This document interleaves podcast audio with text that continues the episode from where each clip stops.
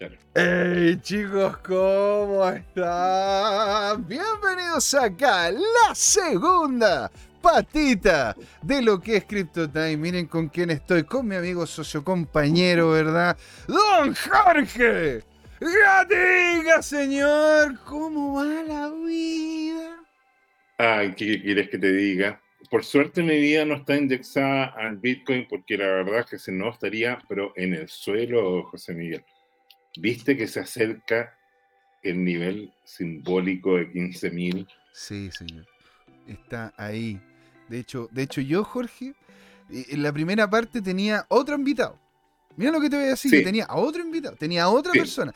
Yo quería traer a un amigo que estaba recién partiendo en el trading, quería como hablar de, bueno, qué ocurre en el trading, qué es lo que pasa, etcétera, etcétera. Las cosas que son bonitas y necesarias. Pero la verdad, me taparon en preguntas, me taparon en llamadas, la gente diciéndome por qué se está cayendo ahora por debajo de los 15.000. Vimos, ¿no es cierto?, un par de mechazos, ¿no es cierto?, muy cercanos.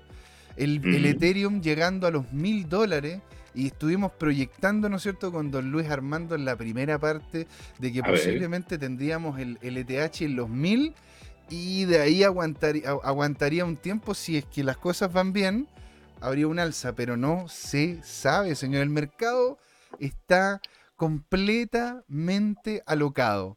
Usted, señor, que tiene contacto, ¿verdad? En, eh, con, el, con el, el cripto Twitter.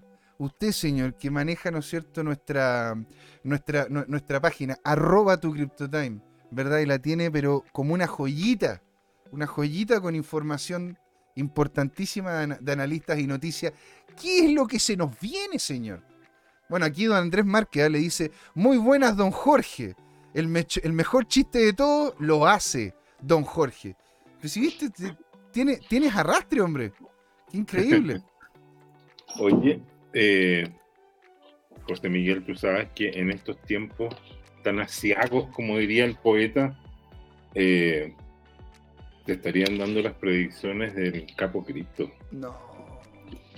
Sí y, sin anestesia. Así que, ¿tienes al perrito escudero o, todavía...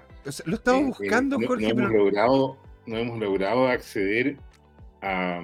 ¿Quién nos cooperó con esa imagen? ¿Fue Alexis Lavado no? El que, nos cooperó con esa imagen debimos haberle, debimos, ¿cómo se llama? Haberle regalado algún... Debimos haberle regalado, ¿no es cierto? Un, un, un Dogecoin. Porque la verdad es... Era, era muy buena, ¿no es cierto? Sí pero creo yo, creo cómo se llama, que voy a colocar, eh, voy a colocar a, este perrito, ¿no es cierto? Le vamos a colocar a este perrito el, perrito, el, el perrito, el perrito, el perrito fudero. Mira, le vamos a colocar acá mi pantalla y le vamos a.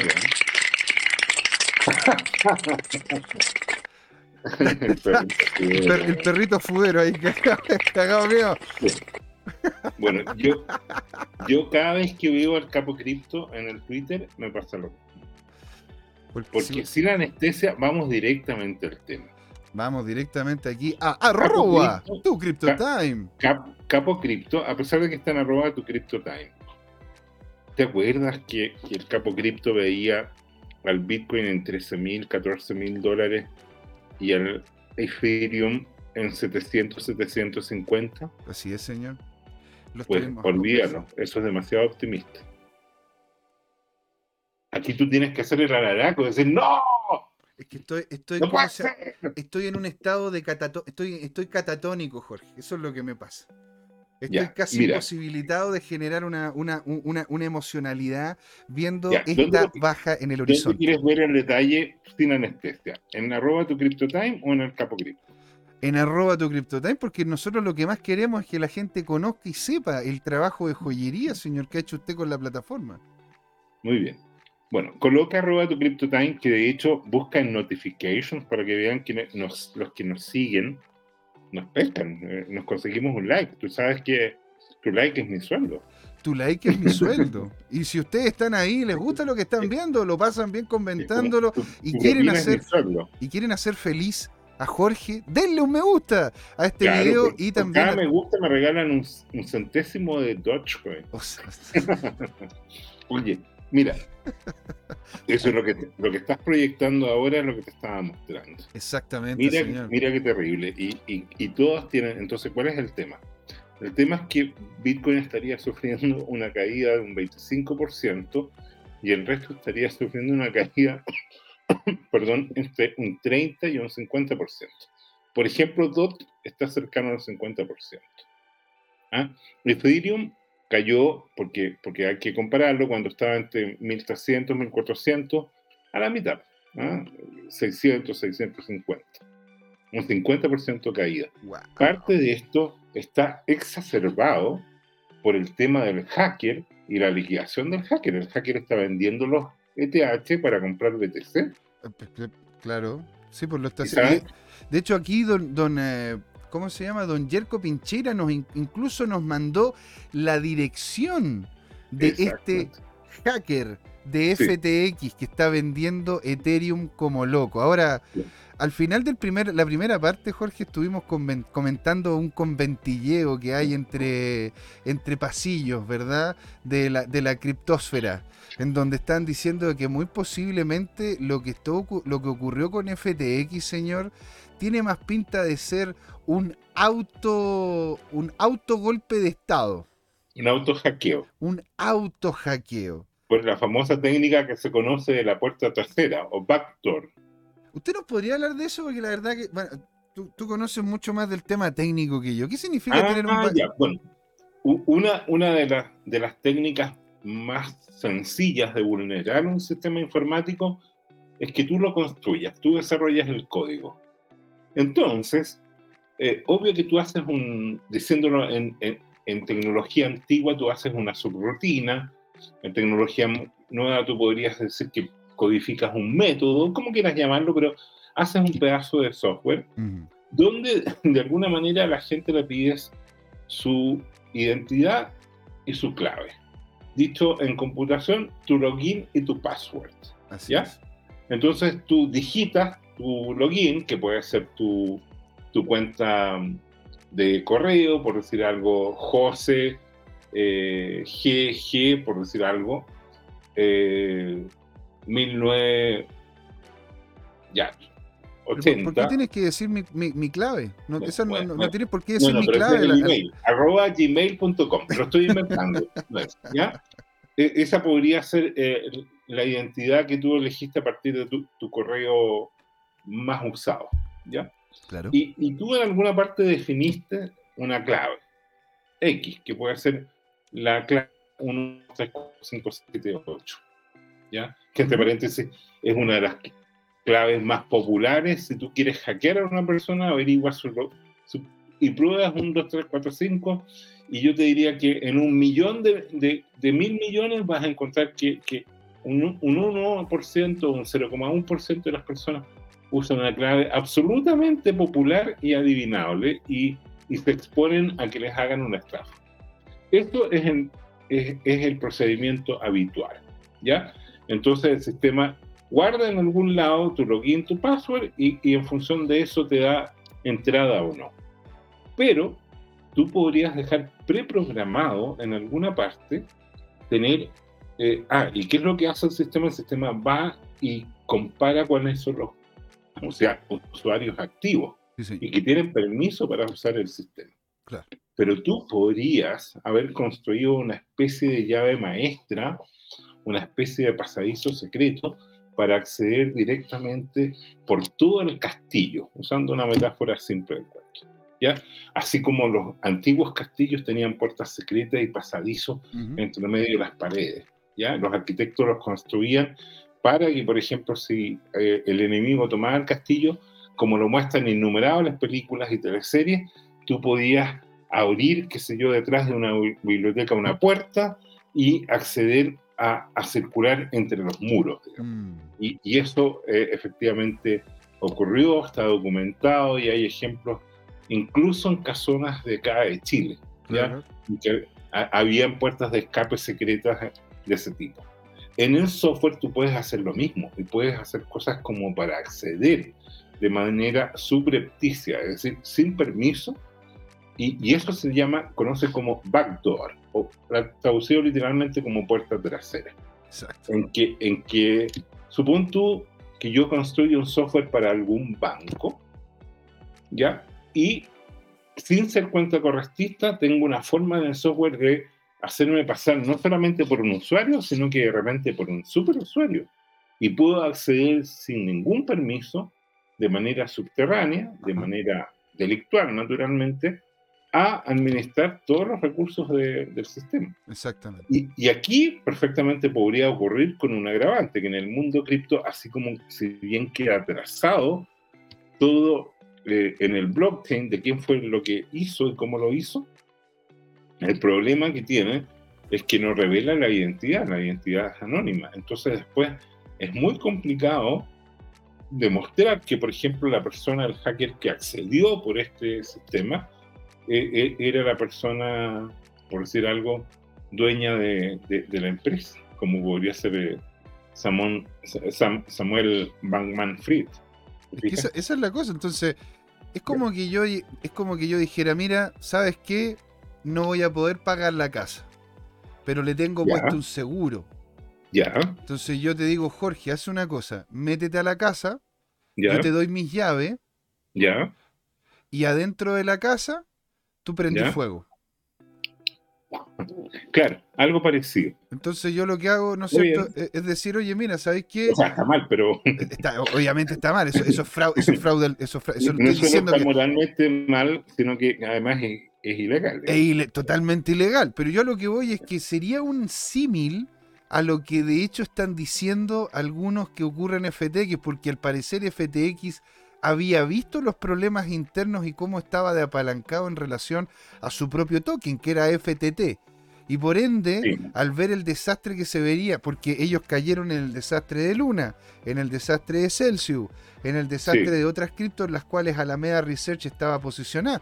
Tanto fue así, Jorge, que literalmente esto que estamos viendo cambió la industria. Bitso, Bitso que es, un, es como se llama un exchange importante en México, esto, ellos, están, ellos están cambiando la estructura en la cual invierte la gente dentro de la plataforma. De hecho, mandaron un aviso en el que dicen, nosotros vamos a dejar de invertir por ti. Ya se acabaron, ¿no es cierto?, las rentabilidades de un 15, un 20, un 25, un 30. Se acabó. Ahora, si tú quieres lograr esas ganancias, tú tenés que comprar tus propios activos y tú tenés que hacer tus propias decisiones. Pero nosotros no te vamos a ayudar que es lo que en definitiva hacía la Meda Research, ¿no es cierto? Que apalancaba la plata que tenías tú en FTX para poder lograr más, ya no lo van a poder hacer. Y de hecho ahora se va a volver a unos porcentajes de ganancia que de hecho van muy en concordancia a lo que tienen en este momento los bancos, entre un 0,7 y un 2% al año. Es decir, no va a ser, no, es decir, las herramientas financieras que te van a empezar a ofrecer los exchange van a dejar de ser tan atractivas porque claramente van a dejar de invertir por ti. La única forma de poder lograr o volver a tener esos niveles de ganancia es literalmente meterte tú mismo a DeFi y a exchange descentralizado. Lo cual yo lo encuentro como algo positivo porque al final tiene que haber de todo para todos. Si tú quieres ganar poco, si tú quieres, ¿no es cierto?, obtener porcentajes menores de ganancia, si quieres ayudar a la creación de monedas estables con un porcentaje de ganancia al respecto, bien por ti. Y lo puedes hacer con un 2 o un 3%. Si es que no, bueno, entonces dedícate a hacer trading en, plataformas las cuales no van a ser, no, no van a ser reguladas o están completamente descentralizadas. Don Pablo Nodmit, bueno, don Alejandro Máximo nos dice un saludo desencriptado a todos los criptos. Muchas gracias, señor. Un abrazo descentralizado digital para usted, que nos vamos a pegar un par de viajecitos al sur, ahí les vamos a ir contando, ¿verdad? En el tiempo con don Alejandro. Don Pablo Normiti, acá en Osorno, un compadre hizo una fortuna haciendo esa cuestión cuando era legal. El tema, ¿no es cierto?, de tener seguro y aprovecharse de aquello. De hecho, quemó sus propiedades y quemaba el seguro, que es lo que dice Pablo Normity. Bueno, pero eso no se puede hacer, hombre. Esto está mal. Eso está mal. Eso, eso mina la, la, la, la, ¿Cómo se puede decir? Eso mina la confianza pública. Cosa que, en definitiva, muchos están diciendo de que San Backman Fried terminó haciendo. Entonces, don, don Jorge, viendo la situación, viendo lo que se viene, la caída de crypto.com que al parecer está siendo vaticinada en este momento. Lo vimos en la primera parte con Don Luis. Usted, don Jorge. ¡Ah! Drugsfly, guion bajo 007 nos se suscribió ahora. Drugsfly, el hombre de Lugo. Muchas gracias por estar acá. Excelente tenerte por ahí. Un saludo grande y envidia sana porque estés disfrutando allá en Lugo. Viendo la situación actual en el mercado, don Jorge, usted entonces dice y, y usted dice que don, don, el capo de cripto tendría una razón gigantesca para terminar llegando a estos niveles de precio. Ahora, estos niveles de precio, ¿los ve cuándo? Mira, yo te diría que el problema es que casi todos los analistas de, de AT, de análisis técnico, están previendo que, que esta transformación bajista que tenemos ahora va a culminar con un gran mechazo, como estaba anticipado hace rato por el capo cripto, eh, de capitulación eh, que debería rebotar, pero que de alguna manera eh, va, va, a provocarse por las liquidaciones de, de, todos estos esquemas que hoy día están sobreapalancados y que basta con una pequeña variación de precio para que se desplomen, provoquen la última liquidación que queda pendiente y limpien de una vez por todas este mercado, por lo menos por el lado del Bitcoin.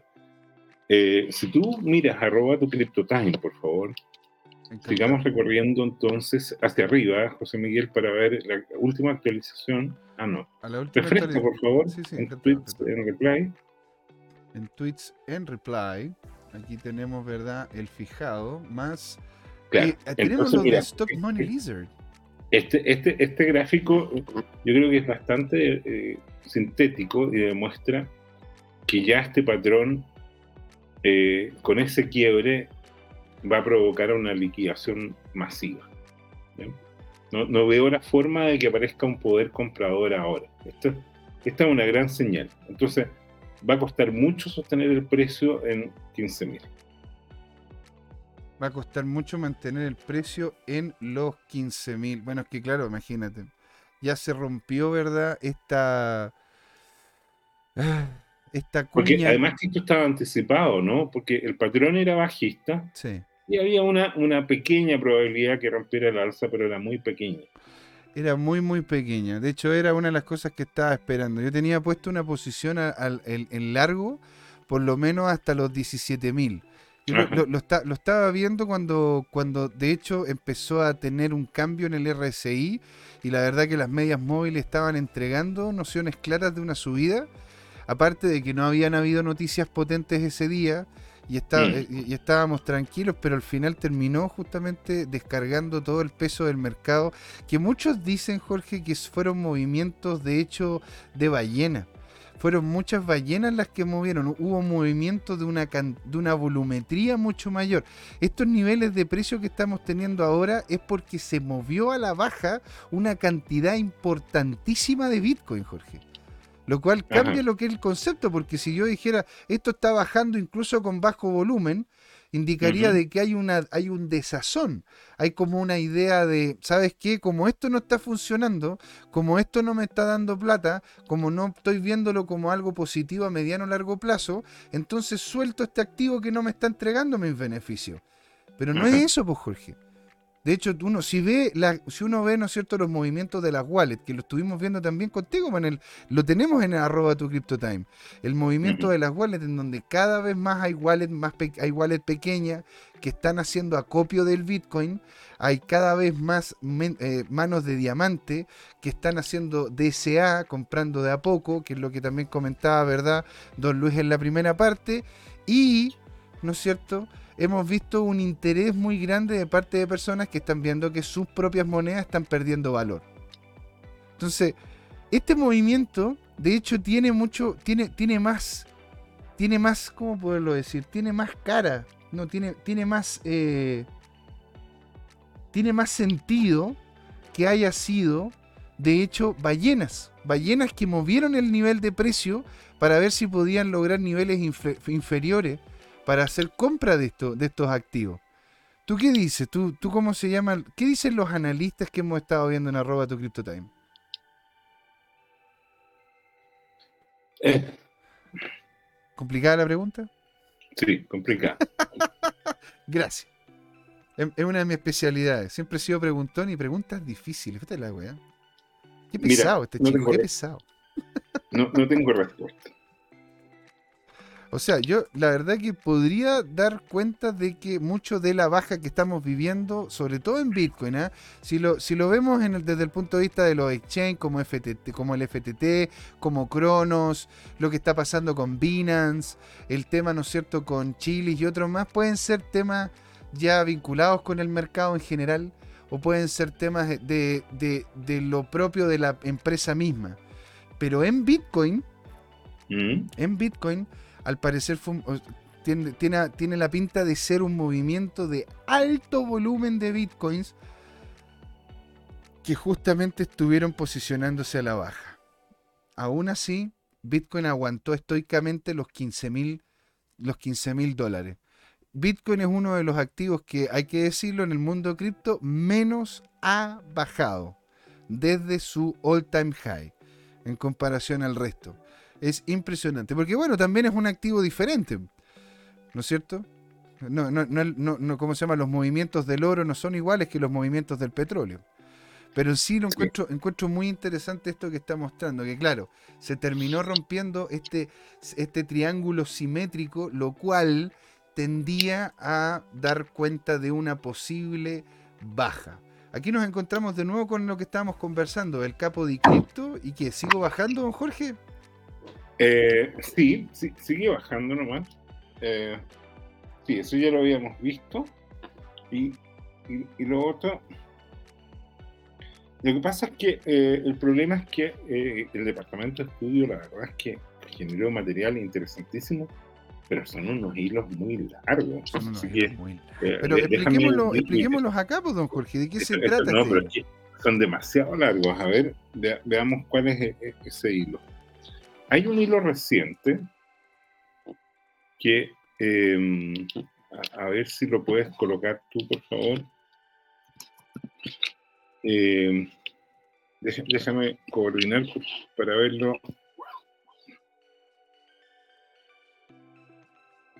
Baja un poquito. Porque es un hilo de 19, es como muy, muy, muy... Ah, pero ¿sabes qué? Veámoslo desde el número 1. Ya, veamos ese hilo, desde el número uno. Desde el número es interesante.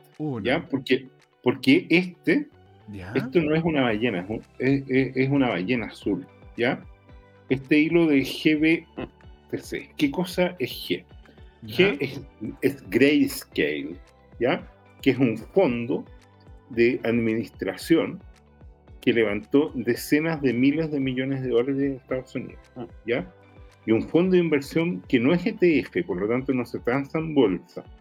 En realidad sí se transa en bolsa, pero no, no, no es ETF que, que es una categoría especial en lo cual tienen permitido eh, eh, invertir los institucionales, sino que este es de menor categoría de seguridad. ¿ya? Así es, señor. De hecho, mire, lo que es la, mire, lo que es la, cosa. Justo estábamos comentando esto en la primera parte, pero yo dije, Jorge va a hablar sobre este tema. Así que le dije, Luis, comentémoslo, pero Jorge se lleva el, Jorge se lo lleva para la casa. entonces, vamos repasando junto con el hilo, porque le dio un orden, ¿ya? Entonces, este es el temario y avancemos. Y vamos repasando lo que, lo que es GBTC. Y el problema de esto, eh, entonces, vuelve a hacer hacia arriba, porque ahora después del 1 viene el 2. ¿ya? Ok, señor. Voy a, este muestro entonces esto, esto. Ah, bueno, yo sigo a, ¿cómo se llama? Autismo Capital. La verdad que un, no te puedo creer, yo no lo seguía. Sí, pues yo lo seguía. De hecho, me lo, me lo pasó, me pasó el dato un amigo. Y de hecho, chicos, se los recomiendo mucho. ¿ah? Si ustedes quieren, ustedes quieren, ¿cómo se llama? Saber de inversionistas, de gente a la cual ustedes tienen que seguir, sigan arroba, su, arroba tu CryptoTime. ¿Para qué pegarse la lata de andar revisando todo si ya don Jorge hace un excelente trabajo con esto? Bueno, pero me apoya un ejército de analistas del holding. Pero claramente, pues señor, aquí tenemos los millones de nuestros inversionistas posicionados en nuestra plataforma de medios. Absolutamente. ¿Lo escuchamos, señor? Entonces, nosotros, ¿qué, es lo que dice? Mira, eh, eso lo que, lo que evidencia ese tweet es que eh, este analista que tú dices, o este fondo de inversión, mejor dicho, Austin Capital, dijo que Genesis tendría problemas de solvencia y que existe posibilidad de que Grayscale, Grayscale disuelva GBTC. ¿Ya? Entonces, ¿qué ocurre? Que, de hecho está Genesis Trading con una crisis de liquidez. ¿Por qué? Porque eh, eh, tenía inversiones en FTX y en 3AC, pero, pero bueno, hasta el momento Grayscale dice que el funcionamiento normal de GBT no se afectado. Ya, sigamos avanzando en, en 3. Entonces, ¿qué es GBTC? Yo ya te dije, es el, es, el fondo o un trust, ¿no es cierto? De un fideicomiso de, de Bitcoin que tiene lanzado como eh, Grayscale en 2013. Y, y, esto es una forma que cotiza, como decía, directamente en mercado de valores, pero no tiene una estructura de ETF. ¿Y, ¿Y, cuál es la diferencia? Es que cobran una fortuna por administrar estos fondos, cobran 2% anual y además lo han hecho pésimo. ¿Ya? Entonces, ¿cuál es el problema? Que frente al Bitcoin que ha caído, el GBTC ha caído un 40% menos todavía en valor. ¿Y por qué eso? Esto es lo que se conoce como una plusvalía negativa una minusvalía, o se conoce como un NAV, ¿ya? Está negativo. ¿Y qué es lo que ocurre? Como dice acá eh, el 4, expliquemos el mecanismo eh, operativo que los inversionistas depositan o dólares o Bitcoin en este fondo Grayscale. Grayscale usa eso para comprar Bitcoin y luego deposita todos los Bitcoin en la billetera fría que está almacenada en una especie de bodega digital que se llama Coinbase Custody. y ahí ya aparece una primera fuente de duda de si esos fondos están realmente ahí o alguien se arrancó con lo que estaba guardado.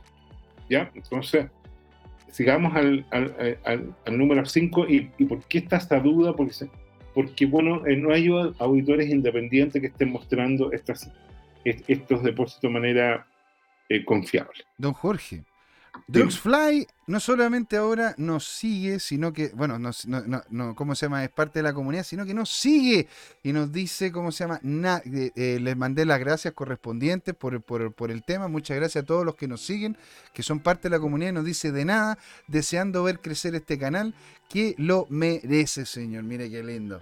Mire, por gente como usted, señor, por gente como usted y por también gente como Jorge es que podemos seguir manteniendo este canal porque nos encanta entregar esta información, hacer comunidad y que vayamos creciendo en conjunto. Así que un abrazo muy grande a todos los que nos siguen, los queremos mucho, de verdad. Don Jorge. Muy bien.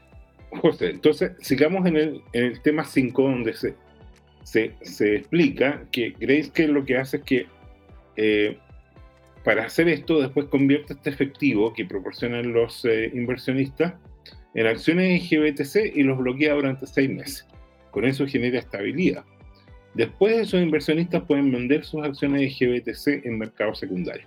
Eso es lo que se transa en bolsa, ¿ya?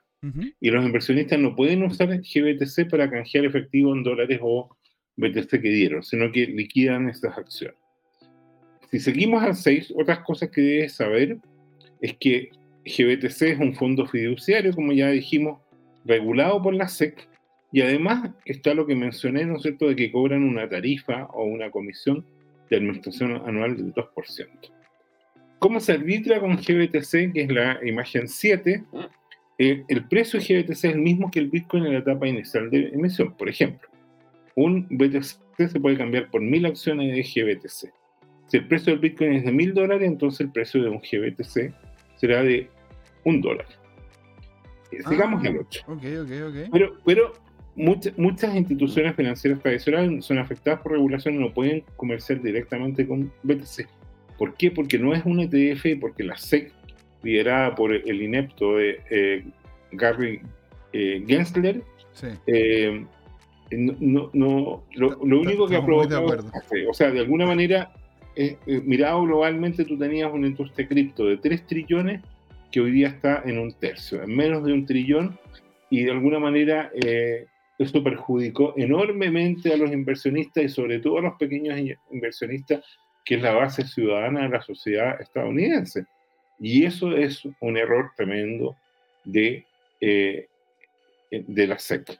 ¿Por qué? Porque tramitó tanto a todos estos fondos que están cotizando en bolsa, que tienen un mecanismo, que la gente empezó a poner dinero en FTX, en eh, Free Arrow Capital y en todas estas chamullos de, de los chantas financieros y, fueron estafados. Entonces, eh, eh, fue divertido porque la, la, la SEC al final lo que provocó es un tremendo daño por su burocracia. Ya, piensa tú que eh, era para la risa, pero la cantidad de solicitudes de inversión que le pidieron para formar BTF de los fondos más prestigiosos, incluyendo a BlackRock, ¿te acuerdas tú? A Vanguard y a tantos otros, y al mismo Grayscale, eh, que, que, que, provocaron, en mi opinión, este desastre. ¿ya? Entonces, sigamos entonces al número 9, entonces aquí se explica la dinámica, de qué pasa cuando hay subidas de precio y cómo está este tema y cómo se genera una plusvalía. En el 10 se evidencia que durante la subida GBTC tuvo una prima positiva, entonces los inversores podían comprar BTC y vender GBTC para arbitrar esa diferencia. ¿ya? Pero ¿qué empezó a ocurrir después de, de este tema? Mira, en el 11, ahí, ahí te acuerdas que yo no me acuerdo si ya emitíamos el programa, pero en algún momento yo te comenté el año pasado que aparecieron los ETF de Bitcoin en Canadá, ¿te acuerdas tú? Sí, que es QBTC, que QBTC y algo así. Y, y, los inversores entonces que, que, quieren invertir en cripto ya no tenían solamente a este fondo que les cobra caro, les cobra 2% de inversión, sino que los ETF además son mucho más baratos. Entonces, Mm. Esta demanda de GBTC ha disminuido en consecuencia y el problema es que GBTC tiene decenas de miles de Bitcoin, por no decir cientos de miles de Bitcoin, hay, que verlo. Entonces, el producto de no ser competitivo, GBTC empezó a tener una prima negativa. ¿De cuánto? Hoy día del 40%. Entonces, si el Bitcoin está en 15 mil dólares, el, el precio real del Bitcoin, considerando el GBTC, es que el Bitcoin en GBTC está valorado en menos de 10 mil dólares. O sea, se está reflejando y por eso de repente eh, está el tema que a lo mejor el precio se desploma y va a generar ese tema de futuro. Ya, como dice el 12, ¿se puede arbitrar con prima negativa? La respuesta es sí. Sí se podía. Grayscale está solicitando activamente la... No solo eso, Grayscale, eh, si recuerdo bien, le puso un juicio a, a la superintendencia de, de, valores y seguros de Estados Unidos porque, porque no le aprueba el ETF a ese nivel, ¿ya? Y, y una vez que, que, que se, se, se, registrara como ETF, entonces el precio del, del, GBTC sería mucho más transparente y por lo tanto esta prima negativa desaparecería y no habría arbitraje entre el GBTC y el precio del Bitcoin. Sería uno a uno. En definitiva, Jorge, el problema es de que les, es, les hecho tan complejo la creación de elementos financieros que tienen todas las regulaciones como corresponde, que la gente para poder hacer inversiones en este tipo de activos ha tenido que irse a plataformas que son todo menos seguras. Es cierto. Pero ahora empieza la teleserie de terror. Ya, a ver. Si tú el 14, ¿ya? se refiere a que GBTC tiene una relación incestuosa con Génesis. ¿Por qué? Porque tanto Grayscale, que son los emisores de GBTC, como Génesis, son subsidiarias de un grupo de moneda digital, más conocida como DSG. Entonces, como Génesis, que era el prestamista cripto por excelencia, está con problemas de solvencia, y de hecho, como dice el número 15 ahí, según un documento publicado por la superintendencia, o la Secretaría de, Valores de Estados Unidos, en octubre de, este año, Genesis participó en la emisión de GBTC como, como distribuidor. Vamos al 16, entonces aquí están los datos, y Grayscale, como te decía, tenía cientos de miles de Bitcoin. Para ser específico, tiene 633.640. Yo diría que esa es la mayor ballena que hay en Bitcoin, o sea, más de medio millón de Bitcoins que equivalen al, al precio de hoy a más o menos 10 mil, 11 mil dólares, que es apenas un tercio, porque recuerda que esto llegó a valer más de 30 mil millones de dólares, ¿ya? Y además cayó porque cobraron sus honorarios este último eh, mes por todo el último año. Pregunta 18. ¿Grayscale disolverá GBTC? este analista dice es posible, pero muy improbable. ¿Ya? ¿Y por qué si uno va al 19? Porque no solamente hay un tema moral, sino que fíjate que como ellos cobran un 2% este tema, cobran más o menos más de 200 millones de dólares al año en, puras comisiones por servicio, por, por, mover un par de papeles. ¿Tú disolverías un proyecto que gana eso al año? Se pregunta retóricamente este personaje. Así que, bueno, el problema aquí es el siguiente. Si cae, mm. Genesis le va a provocar un daño sistémico a DCG. Si es un problema sistémico, podría afectar la viabilidad de GBTC, hasta el punto que pierda la confianza de que estén realmente esos Bitcoin. Y el peor escenario sería una liquidación de Grayscale y saldría en el mercado una fracción o todos los 600.000 Bitcoin. Que dada la iliquidez que hay en todos los mercados, mm. y esto lo habíamos anticipado el año pasado cuando conversamos de Alberto Cárdenas. ¿Te acuerdas de Alberto Cárdenas, que es un analista financiero y que predijo el invierno y a su vez predijo una caída sistémica en todos los mercados. ¿Y cómo funciona eso? Mira, los bancos centrales lo que hacen es que tienen mecanismos para aumentar o disminuir la liquidez en los mercados. Si hacen desaparecer el efectivo de los mercados, los mercados quedan ilíquidos. Si los mercados quedan ilíquidos, el precio de los activos se desploma, porque hay muchos vendedores por muchas razones y hay pocos compradores. Y por lo tanto, ¿eso qué es lo que ha hecho? Ha, ha provocado, y ya es evidente, un desplome de los mercados de bienes raíces en el mundo y sobre todo en Estados Unidos, pero también en Chile. ¿Por qué? Porque mira, donde yo vivo, hace más de tres años que hay un departamento que está en la esquina de dos avenidas que está reinteresante mm. y no se ha vendido.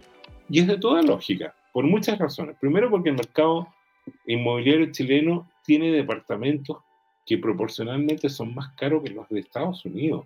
Por ejemplo, el destino natural nuestro es Miami. Hay departamentos en Providencia, Las Condes, que son más caros que los departamentos de Miami. En lo cual, en un entorno de territorio no tiene ninguna lógica porque el territorio es mucho más rico. En cambio, Chile es un país, entre comillas, pobre. ¿Te fijas? Entonces, eh, eh, eso de todas maneras conlleva una corrección. Ahora, ¿por qué está cayendo tan drásticamente el mercado inmobiliario en Estados Unidos y en Chile? Es porque el, dinero está tan escaso que la tasa de interés, para compensar también la inflación, es un efecto dual, eh, está muy cara. Si la tasa de interés está muy cara, ¿qué es lo que ocurre? La gente que tenía hoy día créditos hipotecarios, sobre todo en tasa variable, está pagando unos dividendos que se dispararon por doble efecto porque se les disparó la inflación y eso provoca una subida del índice UF, y porque se les disparó la escasez de dinero y eso provoca una subida del índice tasa de interés. Si a ti el dividendo se te sube mucho, llega un momento en que tú tienes que optar y hacer la pérdida porque es, o pagas el dividendo del departamento donde vives o, entre comillas, eh, figuradamente, te mueres de hambre. Entonces estás obligado, llega un momento que ya no, no es sostenible y tú estás obligado o a devolverle tu departamento al banco o dejar de pagar y el banco lo remata por ti y si te queda algo de dinero salvaste y muchas veces el banco simplemente lo remata a un precio que es igual o lo más parecido que puede a la hipoteca que tenía mm. y, y, el, inversionista perdió todo este cuento. Y eso son correcciones de 20, 25, 30, 40, hasta 50% en el peor escenario cuando es muy líquido. Alguien dice, yo en departamento del frente, mira, yo encuentro que lo están ofreciendo en, 300 mil dólares, pero pagaría 150 mil como máximo, pago la mitad. O sea, compro a, la mitad del precio del activo, lo cual en el mercado inmobiliario es una pérdida gigantesca. ¿Ya? Entonces, y, y esto que está pasando, está pasando en todos los mercados. Está pasando en el mercado de los automóviles usados, está pasando en una serie de otras industrias, excepto, te diría yo, en energía y en alimentos. ¿ya? Ah, y, en los vicios, señor. No, puedo opinar porque yo no tengo ninguno. Ah, bueno, eh, ya, ok. No, la verdad es que tengo un vicio, pero sale muy barato. El ir a caminar, eh, eh, las caminatas por el cerro. No, pero eso no es, no es un vicio, por el contrario, es una virtud. Ah, ok. No, el, el ajedrez, la verdad es que mi vicio declarado desde hace mucho. Yo elegí perder mucho tiempo jugando ajedrez, estudiando. Eh, pero bueno, volvamos al, al, al, Bitcoin. Y, hablando en serio, en, en, estos momentos de recesión, en estos momentos de caída, las tres, las tres las tres patas de la mesa que nunca se cae en, este, en esto es energía, alimentos y vicios. Vicios. ¿Cómo, qué vicio estás pensando tú? Como como el cigarro, el alcohol, como, como vicios, como. O sea, incluso no, no necesariamente tampoco vicios, ¿eh? sino también, digamos, recreaciones. Porque de hecho hay mucha, hay, porque en realidad son justamente los momentos de mayor crisis en donde la gente tiende a querer evadirse mucho más.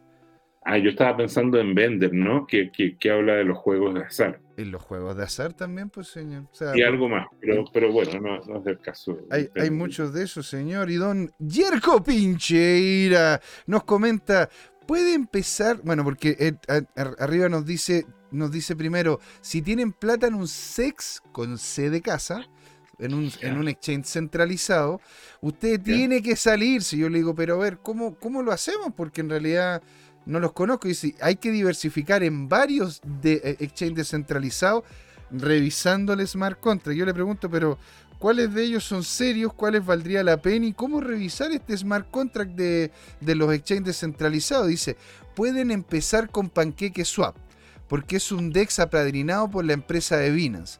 El contrato lo pueden revisar en el Explorer, ¿viste? Ahí, como se llama, tienen un excelente dato para poder partir con algún exchange descentralizado en donde van a poder ustedes, sin, tampoco tener que andar diciendo muchos muchos datos personales, acceder al mundo, al mundo del trading. Así que maravilloso, señor. Don Jorge, ¿seguimos para arriba con este tema de Grayscale? Ah, no. Bueno. aquí acabamos ya. El 19 era el último. Eh, no, pero es que hay secuela. No, no, no, seas tan. Eh, no seas tan apurón, que, porque aquí la clave. Eh, vamos a la esencia, José Miguel. como estamos a ocho minutos, digo yo. Ah, perdón, perdón, perdón. vamos a, este tema. Mira. yo sé, Jorge, a mí también, a mí, Jorge, me encanta conversar con usted, señor, y la hora se me pasa rápido. Ya, mira, yo quiero que hagan lo siguiente. Mm. Dame 10 segundos. Nada más sí, pero encantado. Mientras tanto, vuelvo a darle las gracias, ¿no es cierto?, a Druxfly007 que ahora nos sigue, ¿verdad? La verdad que han estado muy activos en el chat, se los agradecemos un montón. Queremos escucharlo, chicos, queremos saber cómo mejorar también. Coloquen algún feedback, colóquenlo acá abajo en los comentarios tratamos de responder y hablar a todos los comentarios. no el mismo día, pero sí o sí los intentamos contestar. También síganos en redes sociales, en arroba tu en Twitter, en, Instagram, en Facebook, en donde quieran, en donde quieran. Tenemos hasta TikTok, no tenemos ahora muchas muchas cosas puestas ahí, pero tenemos hasta TikTok con arroba tu CryptoTime, ¿verdad? También estamos, también estamos, ¿no es cierto?, en, en, eh, en Twitter, estamos en YouTube, en Twitch y en otras plataformas más. Señores, no hay donde perderse. Queremos que esta comunidad sea la más grande del planeta, ¿verdad? Y queremos que sea el Bloomberg Cripto Latino, que es lo que va a ser. Don Jorge. José, pero te quiero hacer una pregunta. Por favor, anda a arroba tu CryptoTime. Encantado, sí. Refresca las publicaciones que nos está dando el Departamento de Investigación de Mercado en línea. Y coloca el último, que es este. ¡Reciente! Dice, Coinbase confirma que posee, que posee 635 mil Bitcoin a nombre de Grayscale en un trust, en un, en una, como en un, en, un, en, una... Mm, Están en una billetera, no te claro. Están a nombre de, Y que son seguros. Y que son Pregunta. ¿Son seguros? Pregunta. Después de que tú lees ese tweet, ¿te quedas más tranquilo, José Miguel? O sea, yo tengo guardados los tweets de, del San hombre de banco frito, ¿no es cierto? Los, tengo donde salía usted, ah, pero oye, el, el, mismo día que se cayó FTX, el mismo día, y, y después él los borró, pero el internet nunca olvida, nunca olvida. Y encontraron esos Twitter y salía, pero tranquilo chiquillo, este, esta plata está segura, la tenemos, ¿no es cierto?, en uno, en, justamente en un trust, ¿verdad? En donde no, va a haber, no va a haber acceso. Aquí va la esencia de este tema. ¿ya? Bitcoin dice, no confíes, verifica. Mm. ¿ya? Entonces, hay, hay, dos cosas. Primero que Coinbase debería dar la lista de las direcciones que, que, va. Y de hecho hay un hilo que publicamos nosotros después del que vimos de GBTC, donde se analiza todo este tema de cuánta confianza hay y cómo las empresas podrían hacer, por un lado, lo que se llama prueba de reservas. Pero para que sea, eh, ¿de qué te sirve saber eso si tú no sabes cuáles son los pasivos que podría tener GBTC? Mm. Porque a lo mejor se gastaron el dinero o pidieron prestado de otro lado y todo lo demás. Y en síntesis, tú haces la diferencia de activos menos pasivos podrías tener un índice de solvencia y publicas la lista de solvencia. Pero ahí viene nuevamente la esencia de lo que estábamos hablando. ¿Quién es un auditor externo que podría dar fe de aquello? Cuando, por ejemplo, a Enron y cuántas estafas han habido, han habido, y también en Chile, por ejemplo, en el caso de la Polar, auditores de fama mundial, como, como todas estas consultoras que tenían cuatro letras, ¿no es cierto? Eh, y que de alguna manera auditaban estos resultados y, un tipo que es estafador es capaz de engañar perfectamente a un auditor. Entonces, en este escenario, eh, esto no tiene mucho valor práctico. ¿ya? Ahora, eh, eh, yendo a la esencia, Bitcoin supera todo este tema. Y aquí es donde voy a aprovechar para variar de pegarle sus cachos a Ethereum. Ethereum tiene el mismo esquema donde hay un grupo pensemos que, eh, ¿qué, cosa es Ethereum? Ethereum es un software, es una base de datos centralizada, que es manejada por una persona, que podría ser Vitalik Buterin, o un grupúsculo en torno a esta persona. Y, y lo que hemos visto en los últimos dos años es que todos esos esquemas de gobernanza se han podido fallar, han fallado. Los únicos que nos quedan hasta el día de hoy con algún nivel de credibilidad son Vitalik Buterin y CZ. ¿ya? Pero CZ, como hemos visto, es una persona que también es tomar, capaz de, tal como liquidó a su competidor, de, dejarse llevar por ciertas pasiones o ciertas situaciones. Y entonces queda la duda, y, puede que no lo haga de manera maliciosa, puede que no sea un estafador, pero al tener, por ejemplo, la emisión de su, de su ficha, de su BNB, de su propia moneda, podría dependiendo de su estrategia y todo lo demás, generar un daño sistémico a Binance y, con ello afectar a toda la industria. No estoy diciendo que eso esté pasando, lo que estoy diciendo es que esas arquitecturas, esos enfoques, son exactamente lo que dio origen al Bitcoin como forma de tener una arquitectura descentralizada que supere este esquema donde cada vez que hay un organismo o una persona con poder, como los bancos centrales, por ejemplo, como los gobiernos, son capaces de tomar decisiones en, favor de una clase política, por ejemplo, de una clase gobernante, y en beneficio de su comunidad o de toda la ciudadanía que representa. Y los ejemplos están ahí. Está Turquía, está el Líbano, está el mismo Reino Unido, la Comunidad Europea, Rusia. Cada uno de aquellos han tenido manipulaciones que terminan perjudicando a su sociedad. Totalmente, pues señor, porque cuando los políticos se quieren salvar a, ellos, sin tomar en cuenta a la nación, terminan incolumnemente cayendo y la nación en desastre. Constanza Nutri es nuestra, una, una de nuestras nuevas suscriptoras aquí en el canal CryptoTime. Constanza, te mandamos un gran saludo descentralizado digital. Un abrazo grande para ti, qué genial tenerte en la comunidad. Coméntanos en el chat, queremos escucharte y queríamos saber, onda, ¿cómo llegaste aquí a las cripto? ¿Qué fue lo que, te, lo que pasó? ¿Conocías lo que está pasando ahora con Grayscale y otras cosas más? Eso es lo que más queremos saber. Queremos conocerlo, señores. Queremos saber quién lo está viendo. ¿De dónde nos vienen? ¿De dónde nos vienen a ver? Ya, tenemos, ¿cómo se llama? Jorge, Jorge con, Jorge hemos visto gente que nos habla desde el Líbano, nos habla desde... ¿Desde dónde nos estaba hablando el otro chico? Zagreb. De, ah, de, de, Zagreb. nos estaban hablando desde, desde, desde el norte, desde Finlandia, nos hablaron también desde Dinamarca, nos han hablado desde Suiza, de México, Estados Unidos. Mira, Constanza aquí nos dice, desde Argentina. Constanza, qué genial tenerte por acá. Buenísimo, buenísimo. Don Jorge, se nos alargó un poquitito más el programa, siempre feliz de conversar con usted, señor. Una cosa, en una cosa que usted nos quiera comentar, unas últimas palabras y vamos haciendo el cierre de esta segunda patita de un programa. Fue, fue mucho food, lo sé, pero en FOMO, y que no sé si tienes por ahí el gatito fomero. Coloquemos al gatito fomero para que la gente se vaya por lo menos feliz. Compramos. Baja más. Compramos. Baja más. Los indicadores importantes de Bitcoin están en sobreventa, en oversold. Partiendo mm. por algo que es, eh, ¿cómo se llama?, de lo más paradójico, el hash rate de Bitcoin está en los máximos históricos. Sí.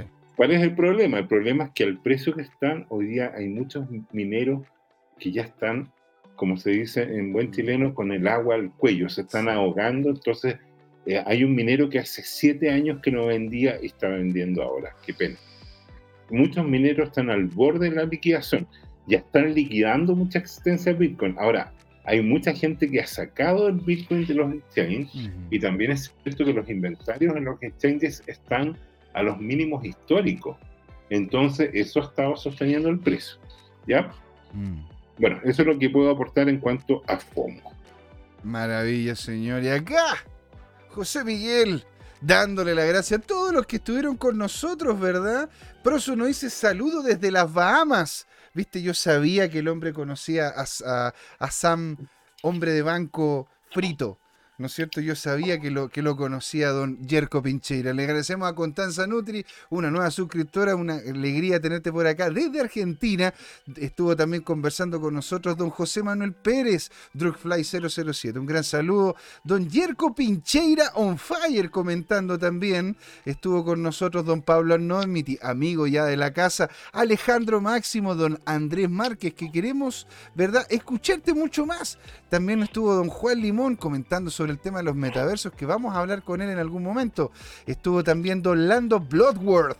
Que genial, Lando, poderte tener acá. Ojalá nos sigas, podamos, como se llama, conversar y saber un poco más de ti, ¿no es cierto? De, ¿Quién más estuvo con nosotros comentando? Don José Manuel Pérez estuvo con nosotros, Cracolo, amigo de la casa, ¿verdad? Rockfly, pero por YouTube. Estuvo también con nosotros, a ver si que no se me no me pase nadie, el señor Laporta, que estuvo comentando varias cosas muy, interesantes. Así que estuvo casa, no nos visitaba Laporta, ¿eh? Estuvo casa llena, llegamos, llegamos mucho más allá de las dos decenas de las tres decenas de, de, ¿cómo se llama? De, de, personas que estuvieron acá con nosotros en este programa. Les agradecemos a todos, muchas gracias a don Jorge, a don Luis en la primera parte, porque esto, señoras y señores, fue Crypto Time. ¿Por qué, Jorge? Porque Ahora hablar de criptos y de Bitcoin, que no es lo mismo. Ahí nos vemos, ¿eh? que les vaya muy bonito. Los queremos mucho y nos vemos el miércoles con la moneda de la semana. Una entrevista maravillosa y lógicamente con Jorge. Así que no se lo pueden perder. Y nos vemos. Chao, chao. Hola amigas y amigos, antes de irnos les queríamos recordar que esta comunidad CryptoTime la hacemos todos. Así que siempre invitados a nuestros canales de difusión en Twitch, Twitter, YouTube, LinkedIn y Facebook. Búsquennos como CryptoTime, con I latina, así, latinos como nosotros. Los esperamos para intercambiar información, hacer nuevos amigos y conexiones en este hermoso mundo del blockchain y las tecnologías descentralizadas. Los invitamos a suscribirse para recibir información sobre nuevos episodios y les mandamos un gran saludo de acá, Jorge Gatica y José Miguel. Nos vemos.